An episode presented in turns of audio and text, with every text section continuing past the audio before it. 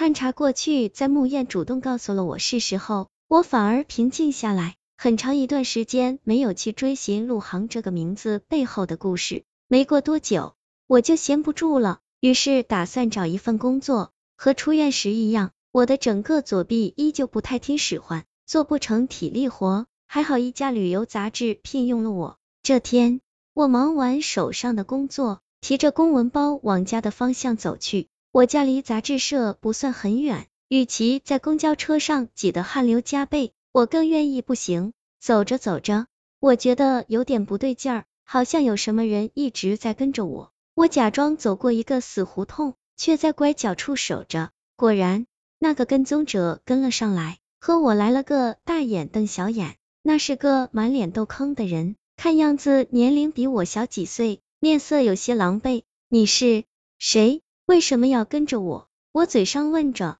脚下却挪了挪。把他的退路给封死了。谁知对方竟然说是我的粉丝，还请我给他签名。难道我是一个名人？可是木叶从来没说过。我想套一下他的话，你是蓝狐吧？绝对不会错的。蓝狐，我猜他说的不会有假。随即笑了一下，看到我的反应，对方的表情变得有些亢奋。看吧，我怎么可能会认错人？我可是你的忠实粉丝。关于你的东西，可以说全部都看过。我并不知道他说的关于我的东西是什么，但我想从他口中套出更多的东西来，于是问道：“那你都看过什么东西？书籍、录像之类的？我家都收藏了一堆。”我假装思考了一阵，说：“不知道你收集了哪些？有些东西我自己都没有保存下来。”这番暗示顿时让他兴奋异常。当即表示希望我去看看，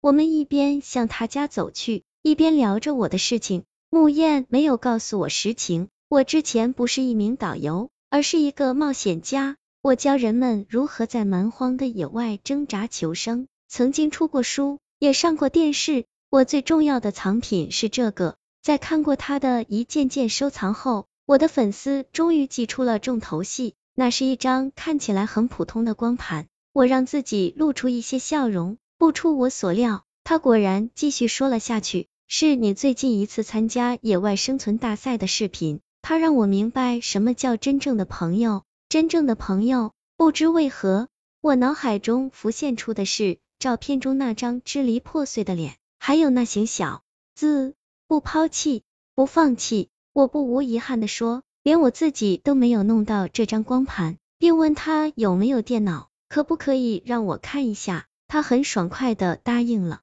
我将光盘塞进光驱，开始紧张起来。我看到了以前的自己，那时的我精神奕奕，身上有股摧不垮的韧劲。终于，我看到了陆航，我最好的哥们儿。他使用的也是化名苍狼。这是个将荒野生存与真人秀结合在一起的节目，参赛者都是各中强手，竞争极其激烈。奖金也出人意料的高，每个参赛者都配有一个带通讯功能的微型摄影机，能通过卫星将实时信息传回栏目组。竞赛地点是太平洋的一个群岛附近，群岛中大都是环境恶劣的无人荒岛，唯一有土著人居住的主岛在数百公里之外，而参赛者都是由飞机从随机地点抛入海中的，身上除了一把小刀外。不允许携带任何工具。在出发之前，我们还签了像生死状一样的协议。节目的气氛瞬间紧张了许多。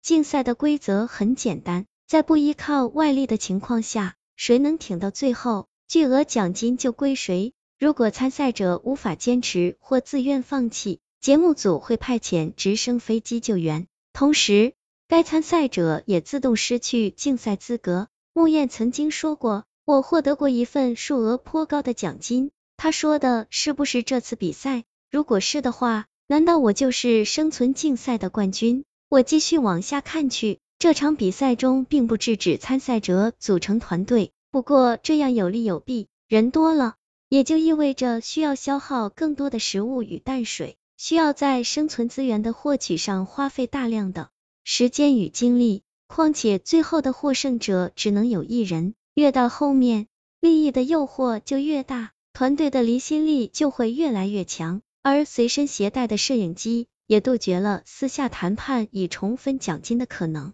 最好的伙伴反倒更容易反目成仇，而两种情绪的挣扎，恰恰是观众所津津乐道的。生存是残酷的，然而有些东西比生存还要残酷。策划出这个节目的人一定是个超级变态。我不想关心那个变态是谁，只想知道发生了什么。还有陆航，那个我的至交好友，最后怎么样了？由于参赛者们都是被飞机随机抛下的，彼此之间也无法通讯，所以能在哪里遇到哪些人，完全是凭运气。不抛弃，不放弃。视频中。我和陆航都不约而同的表示要找到对方，组成一个二人小团队。这种非常细微的小团队，能在生存与资源分配中取得一个平衡点，既能从容应付各种挑战，也不需在资源寻找上浪费太多的精力。接下来的事情有些琐碎，我从一个岛屿转移到另一个岛屿，有时是游泳，有时是借助浮木之类的简易工具，目的是寻找陆航。而另一些视频中，陆航也在寻找我，但他同时又表示希望到一个叫灵隐岛的地方去看一看。这个神秘的岛屿是群岛中的一个，在土著人的传说中具有很重要的地位。一百多年前还曾经是土著的禁地，现在早已对外开放了。